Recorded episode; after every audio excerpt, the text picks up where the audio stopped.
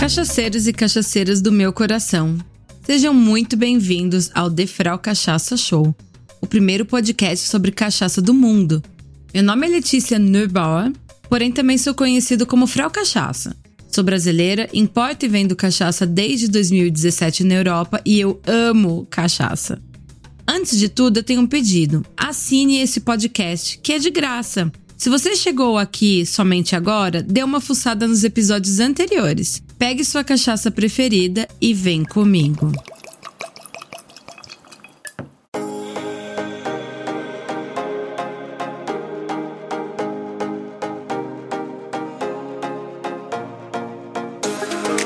Para tudo. Hoje eu gostaria de compartilhar um momento maravilhoso que aconteceu comigo há algumas semanas. Algo que somente a cachaça pôde me proporcionar até hoje. Na realidade, essa história já começou há alguns anos e ela só fará sentido se eu começar contando tudo desde o início para vocês. Tem muito chão pela frente. Então, pegue sua cachaça preferida e senta que lá vem a história. Alguns anos atrás, eu fui contatada por um produtor de cachaça. Isso, gente, geralmente não é novidade, porque eu sempre sou contatada por alguém do Brasil que tem interesse em exportar a própria marca, né? Mas esse produtor tinha algo de diferente. Ele gosta de heavy metal como eu. Muito metal, gente. Headbanger sempre. Agora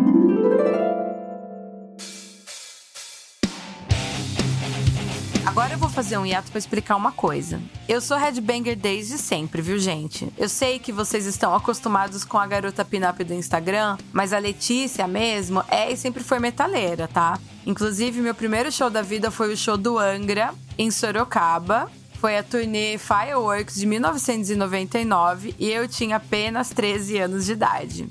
Mas enfim, voltando aí ao conto etílico.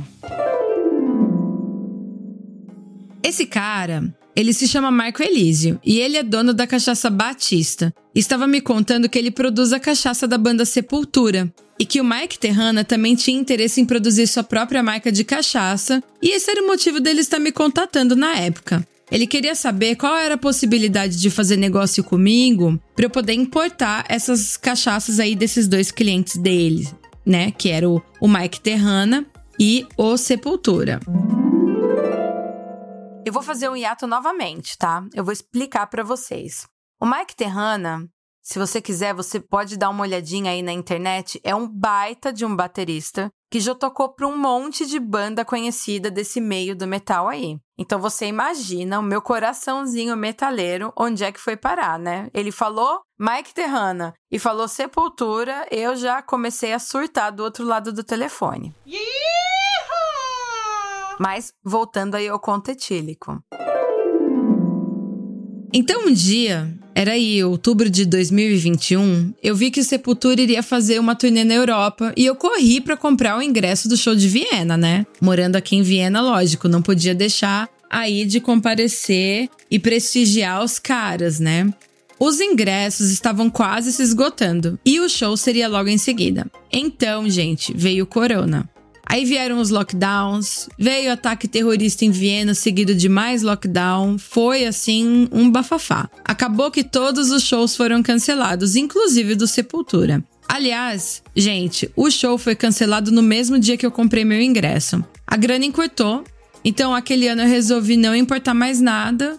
E acabou que eu e esse Marco Elise aí da cachaça, a gente continuou se falando e tudo mais, mas sem, sem estar em processo de, de negociação.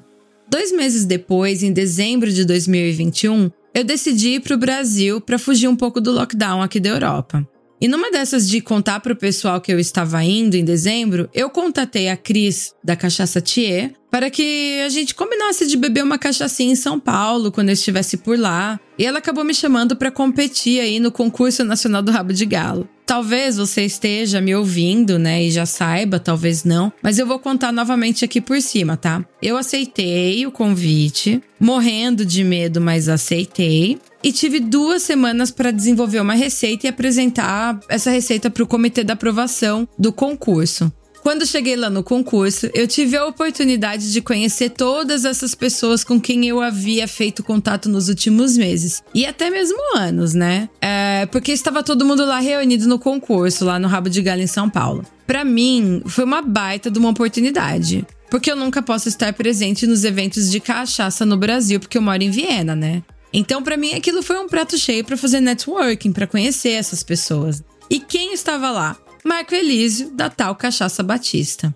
Lá eu pude experimentar a linha da banda Sepultura, mesmo que muito em breve, porque eu estava ocupada demais com o concurso, né? Eu cheguei até a mencionar que o show havia sido cancelado logo após eu ter comprado ingresso e que ele deveria vir para Viena para irmos ao show juntos no ano seguinte. Então, aquela coisa toda, né? Enfim, fiz amizade, conheci o pessoal e no final, gente, eu acabei ganhando o concurso. Olha só. Yes! Aliás, gente, eu fui a primeira mulher a ganhar o concurso nacional do Rabo de Galo e eu levei logo o primeiro lugar. Então eu tenho muito orgulho disso. Ganhar esse concurso me trouxe uma visibilidade enorme e desde então muita coisa tem mudado aí no mundo da Frau Cachaça. Mas enfim, agora nós vamos pular aí uns 11 meses, tá?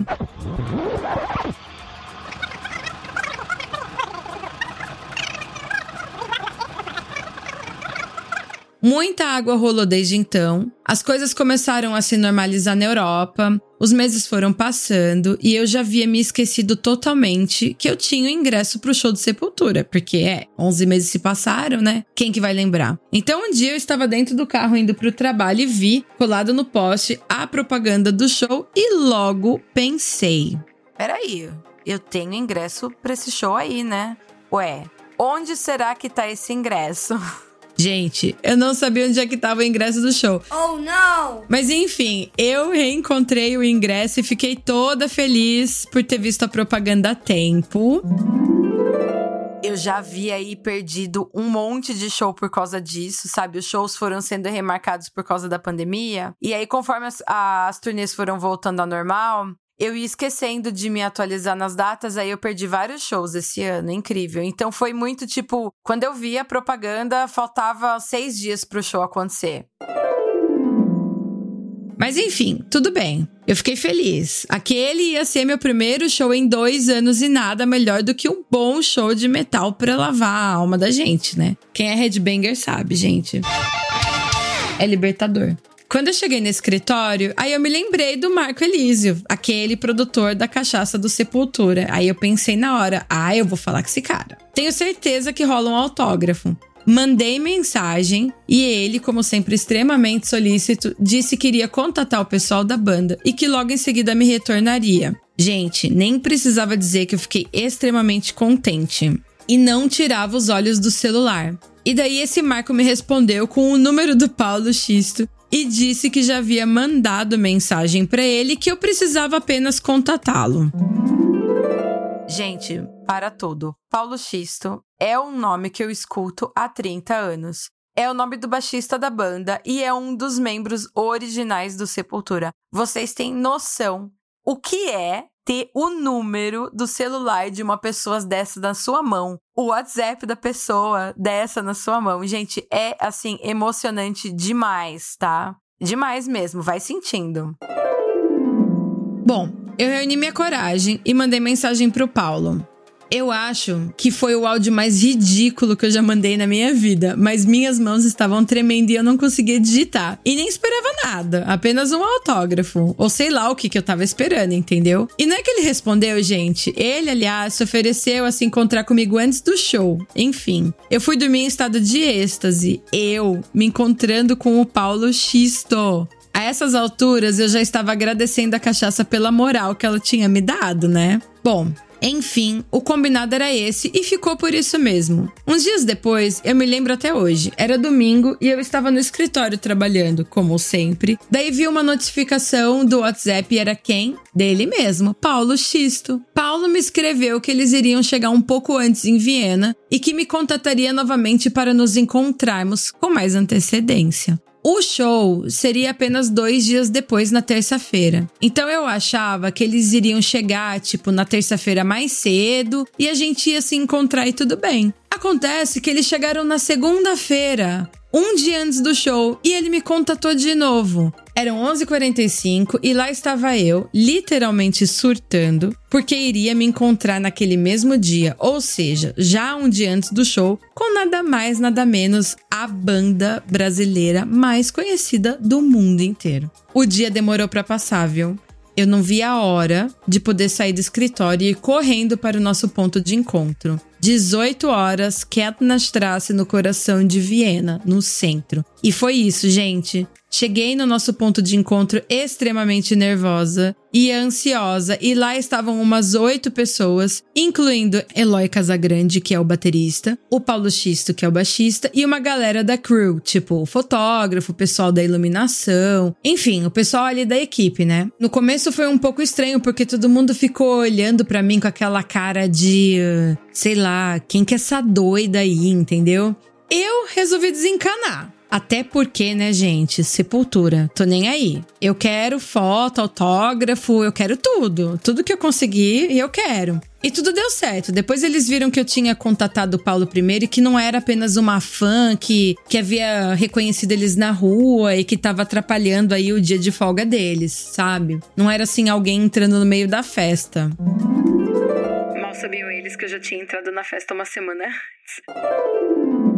Bom, daí eu sentei, pedi uma cerveja e isso foi o início de uma noite maravilhosa. Tirei fotos, fizemos vídeos, conversamos bastante. Então o Paulo me perguntou de onde eu conhecia o Marco Elísio da Cachaça Batista e eu contei tudo para ele. Do meu trabalho com a cachaça, dos telefonemas, do encontro no concurso nacional do rabo de galo e que eu havia ganhado o primeiro lugar. Portanto, o meu rabo de galha imperial era o melhor do Brasil e do mundo naquele momento, até aparecer um outro no próximo ano. Naquela mesma hora, eles disseram que queriam provar o coquetel e eu apenas disse: Claro, só dizer quando e onde. E daí veio a frase: Ah, faz depois do show pra gente. Traz suas coisas com você, deixa lá no backstage pronto.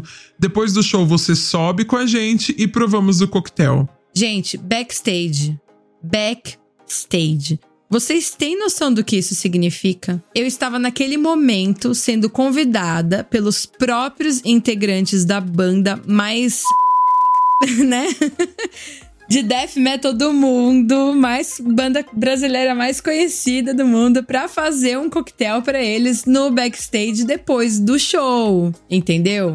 Eu já estava delirando e com vontade de sair contando essa novidade para todo mundo. Mas, gente, a noite estava longe de acabar. Eles começaram a sentir fome e viram que por ali por perto tinha um Hard Rock Café de Viena e resolveram se levantar para ir para jantar. Naquela altura eu já não via a hora de poder contar tudo para os meus amigos metaleiros o que estava acontecendo na minha vida. Eu paguei minha cerveja e comecei a me despedir deles. Então um deles, que era da, da equipe, o Vander, me disse: não, vem com a gente. Vamos lá comer alguma coisa. Você fala alemão, vai ser legal pra caramba. Pode vir, vem com a gente, vem jantar com a gente. Aí é claro que eu aceitei o convite, né? Fomos descendo a rua por uns 300 metros até chegar no, no restaurante e foi ótimo. Aí a gente jantou, a gente se divertiu. Fiquei sabendo que segunda-feira era o único dia de folga deles e que muitos estavam super cansados, né? No meio de turnê e tal, passando por vários países. Então depois do jantar a banda meio que começou a se dispersar. Aí ficamos apenas o Paulo X e um fotógrafo australiano que estava cobrindo a tour completa, assim. Obviamente que eu levei eles para beber mais um coquetel no bar famoso de Viena aí no Robertos, by the way, para quem quiser saber.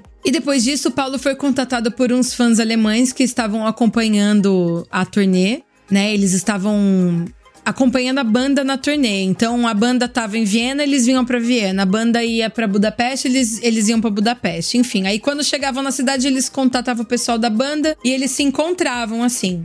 E eles estavam num outro pub, e aí eles me pediram, me perguntaram se eu não podia acompanhá-los aí até o outro pub, e eu decidi acompanhar eles até lá e depois eu ia para casa, né? Era meia-noite e eu achei melhor deixá-los com os amigos, sabe? Afinal, o dia seguinte, né? Era o dia de servir o meu rabo de galha imperial pro Sepultura depois do show no backstage, mas eu tinha que trabalhar ainda no escritório durante o dia. E, gente, o dia demorou para passar, viu? Minha Nossa Senhora. Reuni todos os ingredientes e eles me pediram para eu chegar no local do show com duas horas de antecedência. Sim, meu Deus, duas horas de antecedência. E lá fui eu, munida de todos os meus apetrechos, ingredientes e a cachaça para entrar no show do Sepultura, né? No show de Viena, gente. Ai, eu acho que vocês estão escutando até que eu tô dando risada aqui, né? Tô radiante. Cachaceiros e cachaceiras do meu coração. Faça parte aí do grupo do Telegram do Contos Etílicos da Frau Cachaça. Basta buscar lá na lupa Contos Etílicos da Frau Cachaça, entre no grupo e use aí a hashtag com o nome do episódio e comenta o que é que vocês acham. E se você tem vontade de compartilhar algum conto etílico comigo, então escreva-me. Dá uma olhadinha lá nas minhas redes sociais, mas você também pode me mandar um e-mail no fraucachaca@gmail.com. Logo que eu entrei lá, eu subi para deixar as coisas no backstage, duas horas antes do show. E lá estava a banda toda reunida e relaxada antes do show. Conversamos brevemente. O Paulo me apresentou pro Derek Green, que é o vocalista, e pro Andreas Kisser. Gente. Andreas Kisser, segura essa. O crush da minha adolescência. Andreas Kisser, se você um dia escutar isso, saiba que eu já fui muito apaixonada por você. Deixei as minhas coisas num canto e desci. Comprei o meu LP do Roots, claro, né? Que mais tarde foi autografado por todo mundo. Minha camiseta, tudo que eu sempre faço quando eu vou a um show, né? Eu coleciono aí essas coisinhas, né? Enfim, aí eu deixei tudo lá e desci. E aí, gente, eu tava com aquela fitinha de, de crew, sabe? De, de gente que faz parte da equipe. Aí eu tava me sentindo, né? Porque ela te permite entrar e sair do backstage a hora que você quiser. É incrível, assim, a fitinha, ela tá guardada aqui comigo com muito carinho. Aí eu encontrei com todos os meus amigos, né? Tinha alguns brasileiros lá, eh, curti o show pra cacete. Assim que terminou o show, o David, que era esse fotógrafo australiano e dono de um podcast super legal, Life is com quem eu já tinha feito amizade, o coitado, gente, era o único que não falava português lá no meio, né, da, da galera. Então eu ficava meio que puxando assunto com ele para que ele não se sentisse tão só assim. Então o David veio me buscar quando o show terminou pra eu ir lá pra cima. E junto comigo subiram outras pessoas também. Porém, depois de um tempo, ficamos só a gente lá no, no backstage. Eu, o pessoal da banda e a crew. E eu fiz, assim, uns oito rabos de galho imperial que foi provado e aprovado pela banda. E aí, gente, ao contrário de, do que muita gente pensa, o ambiente do backstage era extremamente saudável. A maioria da banda nem bebia. Mas foi tão gostoso ficar ali com eles, conversando sobre tanta coisa. Me recordarei com muito carinho que fiquei conversando bastante tempo com o Eloy, que é o baterista, sobre degustação é, vermute, sobre uísque, sabe? Técnicas de harmonização, enfim. Eu até deixei a cachaça e o vermute de presente para ele, inclusive minha receita, que ele adorou, para que ele recriasse o coquetel se ele quisesse. Então as pessoas começaram a se dissipar e ir embora, e assim acabou minha noite do backstage com Sepultura e rabo de galho imperial aqui em Viena.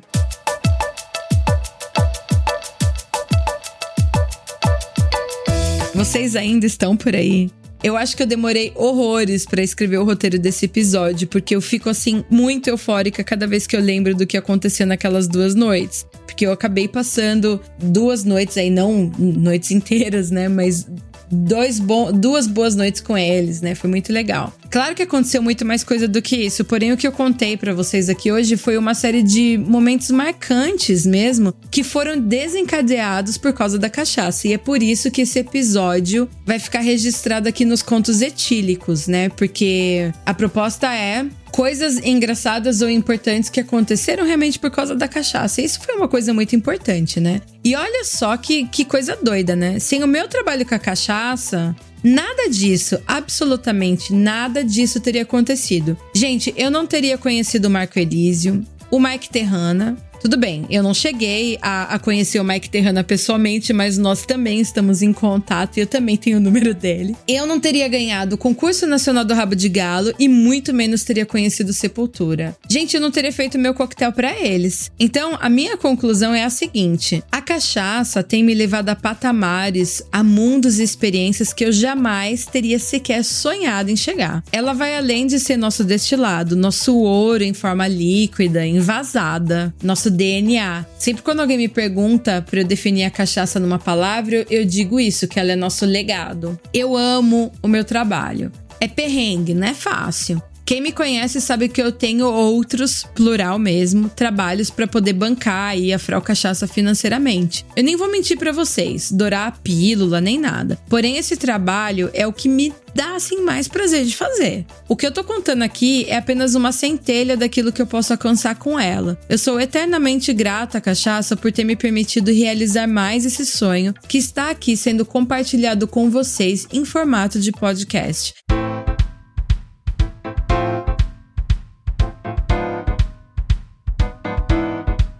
Isso, gente. Deixe seu comentário aqui se você curtiu esse episódio. Aproveita e vai lá escutar o Sepultura e beber uma cachaçinha. E eu gostaria de agradecer ao Marco Elísio por ter me proporcionado essa experiência maravilhosa. Marco, sem você e sua ajuda, isso jamais teria acontecido e eu espero que eu possa retribuir um dia de alguma forma. Um brinde à cachaça. Cachaceiros e cachaceiras do meu coração. Chegamos ao fim de mais um episódio e eu tenho um pedido para vocês. Me ajudem a espalhar esse podcast mundão afora. Se você gosta do meu trabalho como Frau Cachaça, aproveite e compartilhe esse podcast e as minhas redes sociais com as pessoas que vocês gostam. Um grande beijo e até o próximo episódio. Um brinde à cachaça.